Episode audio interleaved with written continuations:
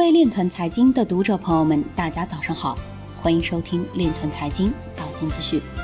今天是二零二零年八月四日，星期二，农历庚子年六月十五。首先，让我们聚焦今日财经。美国检察官计划将 Banana Fund 加密骗局非法资金归还给投资者。日本银行将对央行发行的数字货币进行实证实验。安徽省司法厅应用区块链加电子证照技术，实现律师预约会见全流程无纸化。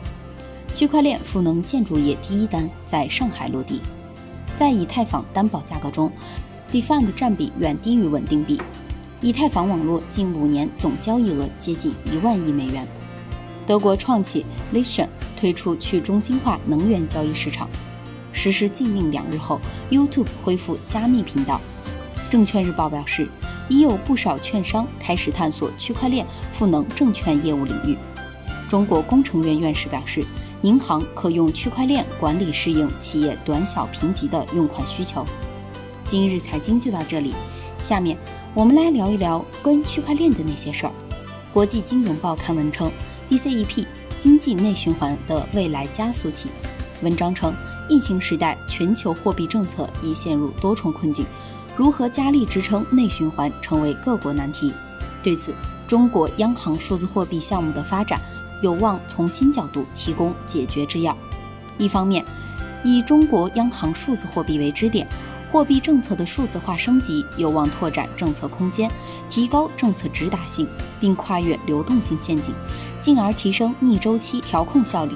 另一方面，中国央行数字货币有助于对外形成人民币的电子货币区，对内深入内循环的短板领域，由此将抵减外部政策干扰，保持政策独立性与内生性。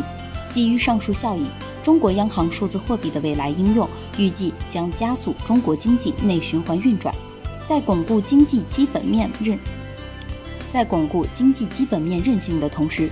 进一步强化人民币资产的高阿尔法加低底帕的属性，由此在疫情时代，中国经济金融有望长期保持独特而稀缺的配置价值。以上就是今天链团财经早间资讯的全部内容，感谢您的关注与支持，祝您生活愉快，我们明天再见。